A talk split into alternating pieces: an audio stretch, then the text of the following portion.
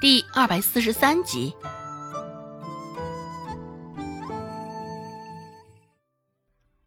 周有巧慢条斯理的掰去青菜中的黄叶，抬眼，亦是那般慢条斯理的腔调，开口说道：“二嫂，你现在怀着孕，可得好生注意着。走路也是，吃饭也是，毕竟……”你怀着的极可能是个男娃呀！郑泽菜的手一抖，手上的那颗青菜差点就落在地上。罗氏带着防备的心思看了看孟婆子，见她没注意，这才长长的舒了口气，眉头微皱起。罗氏干巴巴的回应道：“我自然会小心的，也用不着你操心。”勾着小拇指，慢慢的将黄叶撕下。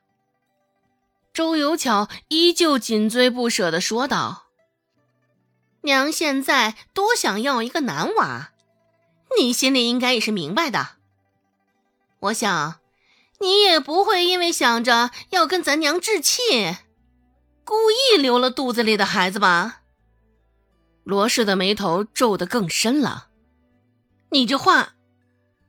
刚想与周有巧争论一番，只是话还没来得及说出口，就被孟婆子抢了先。孟婆子说道：“他敢！若是我这个孙儿保不住，他罗氏也甭想有一天的好日子过。”一边说着，一边眼刀子也恶狠狠地往罗氏的身上使着。罗氏敢不敢这么做？说实话。孟婆子心里也没底，之前从未考虑过这样的问题，只是现在周有巧提起，孟婆子隐约有些担心，也不知是因为担心还是因为愤怒。孟婆子手上的力道也使得很大，原本一颗完全的青菜，被她稍一撕扯，竟从手中脱出，径直的飞了出去。遭殃的自然就是坐在他对面的罗氏。罗氏原本还想着怎么回应孟婆子的话，突然一颗青菜打在头上，虽也不是很疼，只是罗氏却也是不敢开口了，讪讪的看了孟婆子一眼，只以为这是降给他的惩罚。被周有巧这般一说，罗氏心里属实是慌得很。剩下的一整天，也都在琢磨着这事儿，总觉得心里头七上八下、难安的很。不知道为什么，隐隐之中，罗氏感觉到会有什么事儿要发生。下意识的，罗氏的手放在肚子上的次数较于往常更多了。接下来的日子，便也只能靠他这个肚子里的孩子了。罗氏心里想到，慌慌张张的，也与周芷唠起了白天发生的事儿。再过不久，你小姑母就要走了。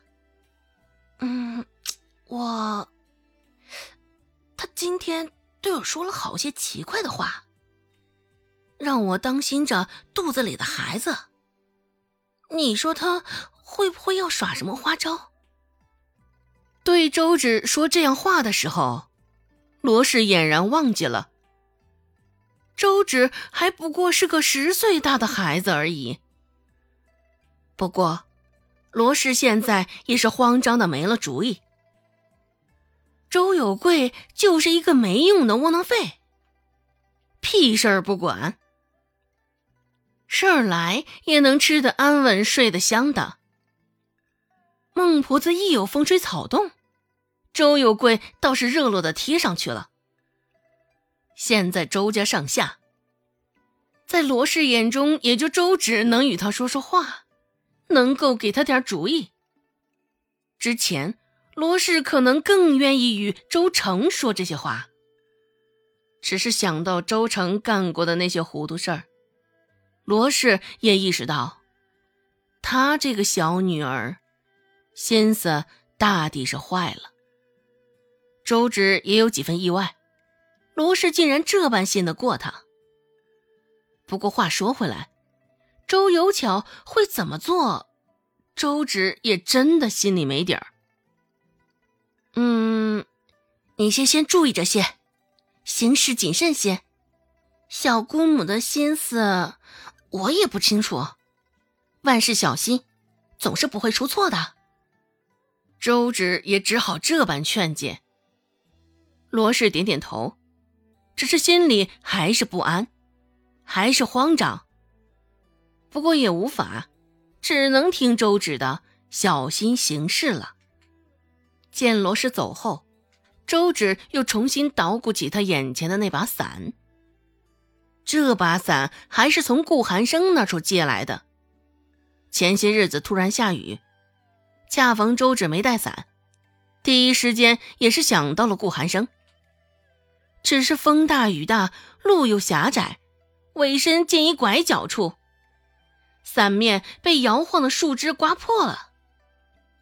好端端的一把伞，现在被折腾成这般模样，周芷也是惭愧。所以也并没有及时将那伞还回去。唉，拖着下巴，周芷眼神涣散的看着眼前的伞，甚是无奈的叹了口气。周芷是个大夫，若是让他救人还行，只是让他补救这些小玩意儿，可真是难倒他了。周信刚洗好碗筷。许是听到他这声悠长的叹气，忙擦擦手上还没有沥干的水，就走了过来。周兴问道：“怎么了？怎么愁眉苦脸的？”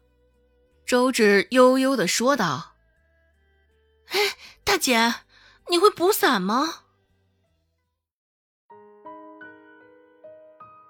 本集播讲完毕，感谢您的收听。感兴趣，别忘了加个关注，我在下集等你哦。